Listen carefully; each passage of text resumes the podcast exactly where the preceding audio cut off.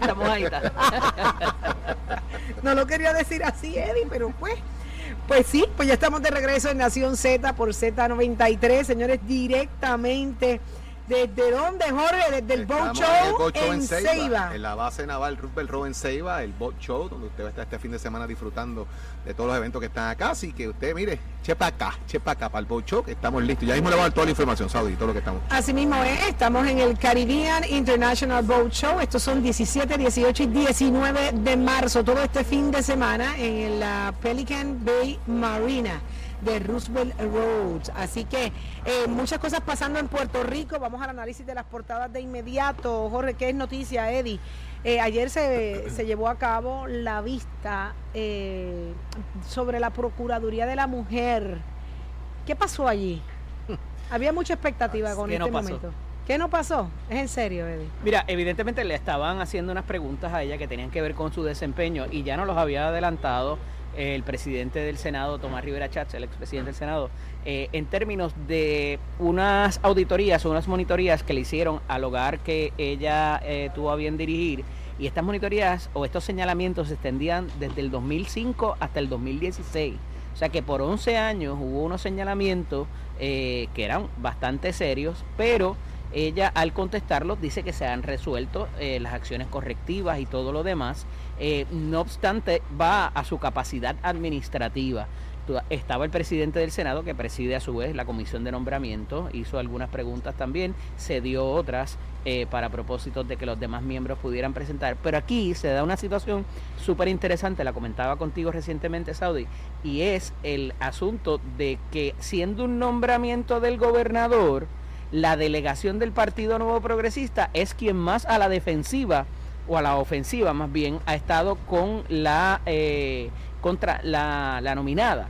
Eh, y entonces el bloque de legisladoras, de senadoras del Partido Popular, entiéndase eh, Elizabeth Rosa, Ada García, Migdalia y Gretchen, que es quien es la líder de esa, de esa línea por ser la nominada de conocida de ella y también de su distrito, eh, han sido quienes están defendiendo un nombramiento que es del gobernador para propósitos de la oficina. Ella habla de lo que se ha encontrado en la oficina también, que está muy interesante, con 44 empleados, 4.3 millones de dólares solamente en el presupuesto, el presupuesto y eh, identifica a su vez que hay una oportunidad para traer gente que bregue con fondos federales porque hay unos programas específicos que requieren de ese personal que tenga esa destreza para poder solicitarlos y allegarse más fondos para cubrir las necesidades de los diferentes programas.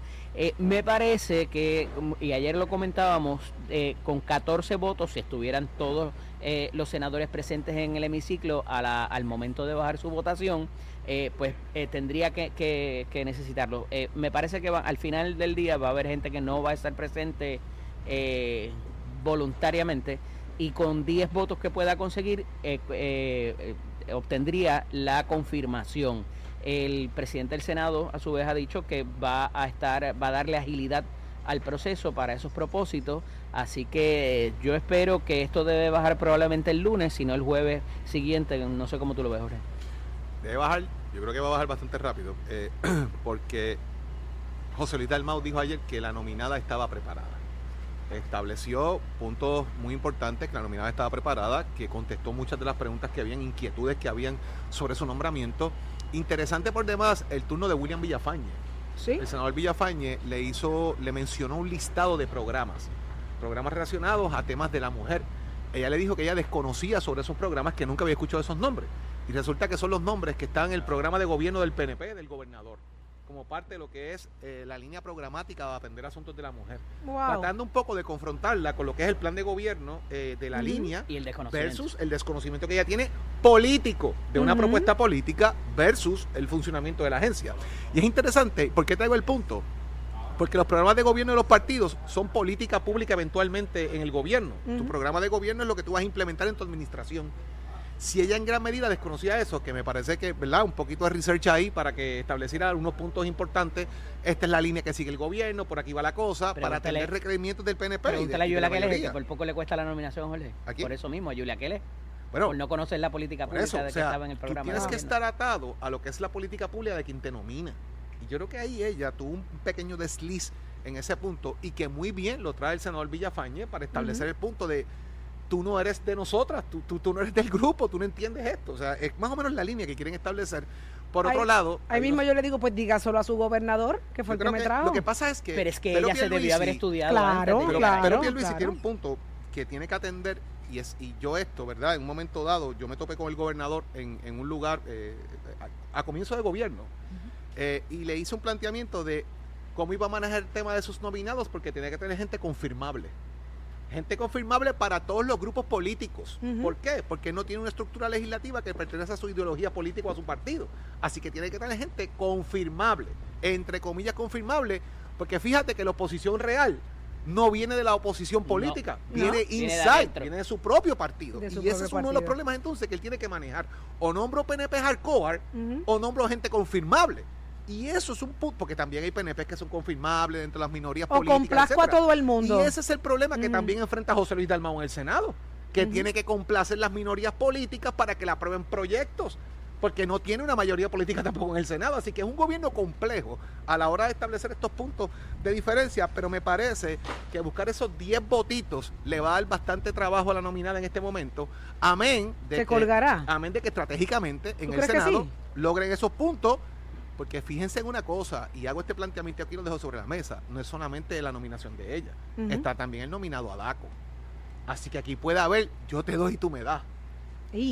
Aquí hay votos para los dos lados. Esto, es una negociación de varias nominaciones. Lo que pasa que el puesto de la procuradora es un puesto de 10 años. Claro, pero volvemos. Debería ser para alguien, eso es un premio. O sea, eh, lo, que, lo que es imperdonable, Jorge, y tú hiciste esto en, en varias instancias y, tuviste varios roles.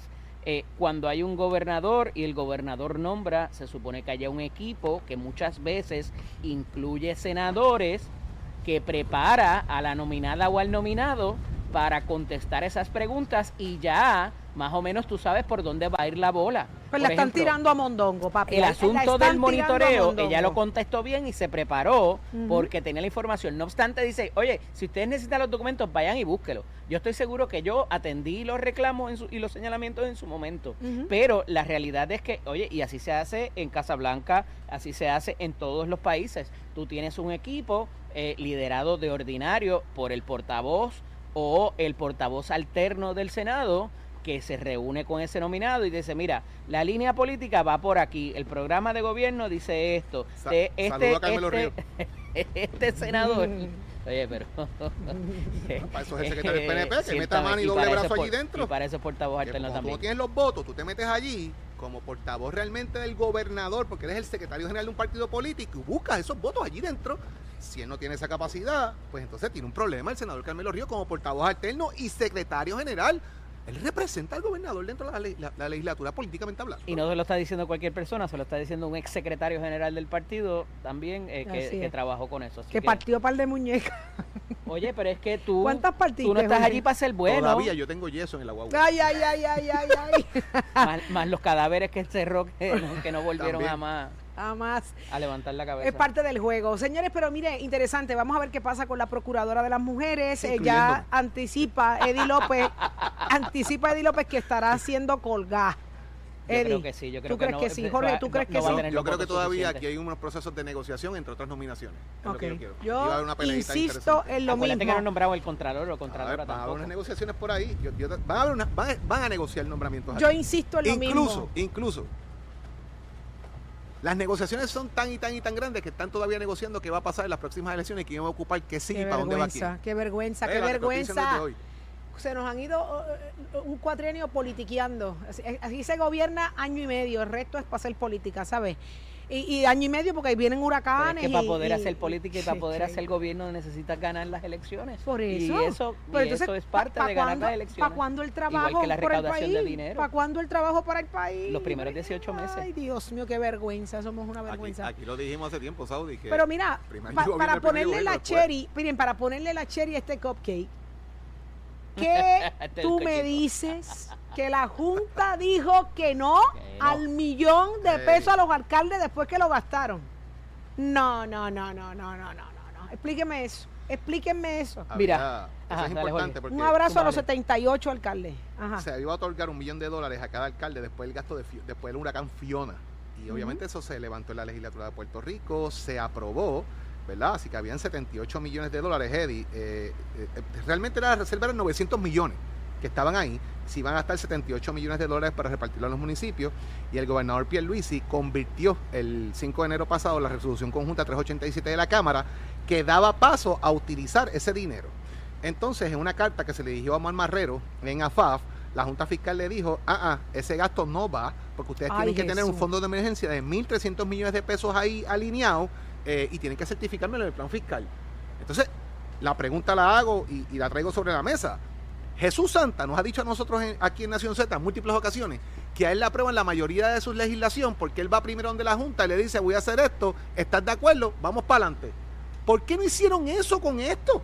Por la emergencia. Con todo, con todo, porque la, reforma laboral tampoco lo hicieron. Ahora es fácil, ahora es fácil decirlo, pero en el momento la emergencia meritaba que estos alcaldes recibieran el dinero. Pero Saudi, el titular de ayer que discutíamos decía que el gobernador tiene una estrecha relación con la Junta no así la legislatura, y por eso te van a colgar una, dos, tres, habían seis legislaciones, entre ellas la reforma laboral, que no, que lo, te están diciendo, y lo dice el abogado de la Junta, que es el que se para allí con la juez Taylor Swain a decir, no, eso no va porque eso es incompatible con el plan fiscal y, no tienen los, números, no tienen los chavos, no tienen los informes, whatever. Aquí hay que dar un poquito para atrás porque esto del millón se había hecho en un cuatrenio anterior.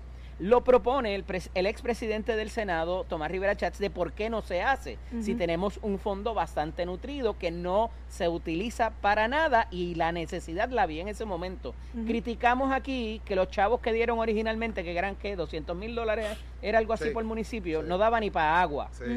A raíz de eso, Fortaleza se mueve a presentar este proyecto, esta resolución, se aprobó yo creo que casi unánime, para dar ese millón de dólares. Pero ese millón de dólares por municipio iba a ser por reembolso. Exacto. Por tanto, los, los eh, alcaldes se movieron, los alcaldes y alcaldesas, a hacer unos movimientos de dinero con dinero propio, pensando de que les iban a reembolsar. Esto es otra estocada más a los municipios por parte de la Junta. También aquí hay el debate filosófico de que los municipios no deberían haber tantos y algunos deberían desaparecer. Eh, eh, verá, eh, tome la posición que usted quiera en cuanto a eso. No obstante, el asunto de que ya yo hice unos movimientos, me parece que pone en, en suma precariedad a, muchos de los municipios que reconstruyeron, que mitigaron daños, que ayudaron a la población en muchas instancias. O sea, aquí yo creo que es fácil, bastante fácil constatar qué se hizo con ese dinero para propósitos de la lluvia. La, la, agricultura cogió un cantazo brutal. Entonces, eh, me parece ¿De para qué daba un millón? Tampoco No, también, tampoco es que... de acuerdo contigo. ni, ni no daba para nada. O sea, y, si te coges, qué sé yo, Utuado, Arecibo, la pregunta es, que son gigantes. Eddie, Jorge, muchos alcaldes, ¿de dónde, ¿de dónde sacaron ese millón ellos, conscientes y pensando de que esto iba a ser reembolsado? Claro. La nómina, ¿de dónde salió ese millón para poder ejecutar? casi nadie sacó el millón de pesos, porque fíjate que ahora mismo hay alcaldes que los están hasta demandando, porque no han podido pagarle a los a los suplidores que llegaron a remover el escombro. Que no los tenían. Porque no tienen el dinero. Entonces, déjame, resuélveme la emergencia factúramelo, que yo te pago cuando me manden los chavitos. Entonces los chavitos no te los van a mandar ahora, y ahora tienes que demandar también al municipio para que te paguen el trabajo que hiciste ya. Pero fíjate que es cierto eso, que dice Jorge, no todo el mundo pudo gastarlo porque no los tenía, disponibles y no tienen crédito tampoco. Pero aquí la verdadera noticia quizás pudiera ser el hecho de que ese fondo que debería tener 1.300 millones para cualquier desastre que pudiera sobrevenir, no Dios no lo quiera, haya esa cantidad en esa cuenta. Y la Junta está levantando esa bandera que como es, si tenemos unos recaudos tan nutridos y tan fuertes, con un montón de cosas que se están pagando y gente que se está insertando en la economía formal que antes no lo hacía, ¿cómo es que ahí no hay esa cantidad disponible? Oye, y de 1.300 millones lo que quedan son 355. ¿A dónde se está yendo ese dinero? ¿Quién está autorizando ese desembolso? Eh, en Omar Marrero, eh, eh, director de AFAF y secretario de Estado, indica que no es así y que el fondo tiene otras cantidades adicionales que quizás están en cuentas distintas y no necesariamente en las que están el resto del fondo. Así que veremos a ver, porque no hay, la realidad es que con 78 millones no llegas todavía a los No, 1.300. No, está corto, o todavía sea, le falta más de, eh, está en 500, 550 millones, una cosa así, el fondo ahora mismo, it. 355. Tres- pues, imagínate, tú le falta un datón de un chavo. millo- casi- amén, casi amén, mil amén, millones. de que esta ley del, de emergencia, del fondo de emergencia, tiene como 10 o 12 años para atrás. O sea que tampoco Así se ha revisado. Así es. Si hace falta más. En un Y país si que... la revisa y hace falta más, complica más todavía el asunto. Así que, Pero que aunque se complique, tienen que revisarlo. Porque Oye, imagínate y tú, la necesidad de la gente es ahora. es ahora. Olvídate del desastre que pueda venir después. Del 2017 para acá, Puerto Rico no es el mismo. Y si tú no me dices a mí que mitigamos hace 10, 12 tampoco- años no se ha revisado. Y si no mitigamos con todo lo que hemos tenido de pandemia, de huracanes, de terremotos, tenemos que Claro, ¿sabes? poner la, la tierra donde va, las tablitas donde va, los, ponerlo, eh, eh, afianzar la- la- los cimientos, y, lo que, eso. y lo que no sirve es sacarlo del medio también. Porque también. tienes estructuras que tampoco has demolido todavía, que tienes que demoler Y también. gente. Y. Así Y que- gente también.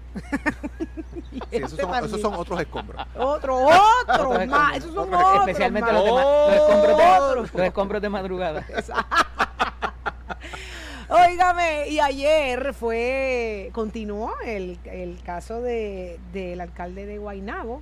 Eh, venimos con detalles de qué fue lo que allí pasó, pero ya está listo Tato Hernández, porque ¿sabes qué? Somos deporte. Adelante, Dímelo, Tato. Tato. No te mojaste, Tato. Vamos arriba, vamos arriba, vamos arriba, señores. Tato Hernández en la casa, Nación Z. Somos deporte por aquí por el 93.7 de la Z. Óigame, con el auspicio de Mestes College. Vamos entonces a hablar ahora, luego que dimos la información del juego de hoy que tenemos contra México. Eso. Vamos a hablar de algo que está pasando en Santo Domingo. Primero que nada, Santo Domingo es una república hermosa. Yo tengo muchos amigos allí, tengo muchos amigos peloteros allí.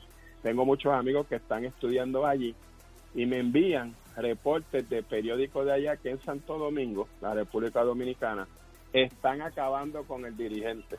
Que si el dirigente no servía, que si el equipo perdió por culpa de él, que si no puso los jugadores que era, que ese tipo es una desgracia para el país. Mire, mi hermano, vamos a ser honrados y vamos a ser concretos. Como Puerto Rico le jugó a Santo Domingo la noche de antenoche, no se lo ganaba nadie. No tiene la culpa el dirigente porque el equipo de Santo Domingo, en lo que era Juan Soto, Julio Rodríguez, Manny Machado, Rafael Devers y todo el conglomerado que está allí, son tremendos equipazos. Pero en el béisbol uno gana y otro tiene que perder. Y usted como hermano dominicano tiene que aprender a aceptar la derrota como en momento las hemos aceptado nosotros. Usted no puede ahora barrer el piso con el dirigente del equipo de República Dominicana porque ustedes hicieron todo lo que estaba a su alcance, pero no les salió. ¿Me entiende? Y esto es un juego de nueve entradas, 27 outs. El que tenga la mejor ofensiva y defensiva y esa noche juegue mejor y sus pitchers estén mejor, obviamente son los que van a ganar. Nadie pensaba que Estados Unidos iba a empezar también con una derrota. ¿Me entiende? Así que por favor, vamos a cogerlo con calma. Ustedes tienen tremendo equipo y esta vez no le tocó la suerte con ustedes, pero usted no puede menospreciar la labor de Juan Soto, la de Julio Rodríguez, Manny Machado, Rafael Tevez, el dirigente y todo el conglomerado del equipo, ¿me entiende? Se tiene que tener dos sacos, uno para ganar y uno para perder. Se perdió, se perdió con dignidad. Óigame, usted tiene que darle también crédito a los lanzamientos, a los lanzadores de nosotros que los dejaron a ustedes en cinco hits. ¿Me entiende? Cuando usted tiene una alineación corpulenta que batea hasta del tundón, pero esa noche no fue su noche, fue la de los boricuas, fue la del picheo boricua, fue la del dominio boricua. Eso pasa en el béisbol. Y si ustedes hubiesen ganado, ah, entonces el dirigente era lo mejor de lo mejor. Por favor, yo los quiero, los aprecio mucho, tengo grandes hermanos peloteros dominicanos, tengo grandes amigos como José Rijo y un sinnúmero de jugadores a quien me une tremenda amistad y me duele que ustedes mismos estén atacando a su dirigente y atacando a su país cuando esto es un juego y aquí uno tiene que ganar y uno tiene que perder, pero ya usted sabe, vamos a cogerla, vamos a dejarlo ahí, pero por favor respeten a su equipo y a su patria que hizo lo mejor, lo mejor que pudo y esta vez pues no pudo obtener la victoria. Otro año será. Usted se entera aquí en Nación Z. Somos Deporte con auspicio de Mestre Escuela que. Ya estamos en el proceso de matrícula para nuestras clases que comienzan ahora en mayo. 787-238-9494. 787-238-9494. Hablando del bocho, ¿usted le gusta la mecánica marina? Dese una vueltita por el recinto de Bayamón, hoy tenemos Open House de la carretera 167 para que vea todas las sociedades y equipos que tenemos allí para este curso de mecánica marina. 787-238-9494. Achero, give it on my friend. Escoge ASC, los expertos en seguro compulsorio.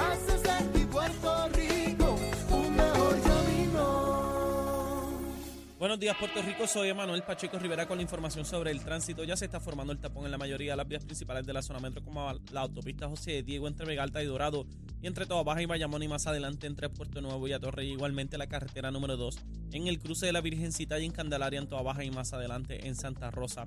La PR5, la 164 y la 167 desde Naranjito, así como algunos tramos de la PR5, 167 y 199 en Bayamón. Además, la avenida Lomas Verdes entre la American Military Academy y la avenida Santa Ana.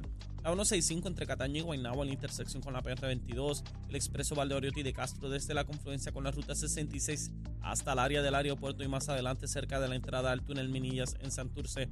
Además, el ramal 8 y la avenida 65 de Infantería en Carolina, así como el expreso de Trujillo en dirección a Río Piedras. La autopista Luisa Ferré entre Montelledra y el Centro Médico de Río Piedras y más al sur en Caguas y la 30 entre Juncos y Gurabo. Ahora pasamos al informe del tiempo. El Servicio Nacional de Meteorología pronostica para hoy un patrón de nubosidad y aguaceros en la región debido a la llegada de un frente frío en todo el archipiélago. Las temperaturas estarán en los bajos 80 grados en las zonas costeras, en los bajos 70 grados en las zonas montañosas y los vientos estarán del norte al noreste de entre 15 a 20 millas por hora. En el mar el oleaje estará picado a causa del viento y una marejada del norte y se espera un aumento en el oleaje de hasta 10 pies. Además, se pronostican corrientes marinas amenazantes a la vida y olas altas rompientes que continuarán durante el fin de semana para las playas del este, norte y oeste de todo el archipiélago. Hasta aquí el tiempo les informó Emanuel Pacheco Rivera. Yo les espero en mi próxima intervención aquí en Nación Z que usted sintoniza a través de la emisora nacional de la salsa Z93. Somos du duros en entrevistas y análisis. Nación Z. Nación Z. Por el la música y la Z.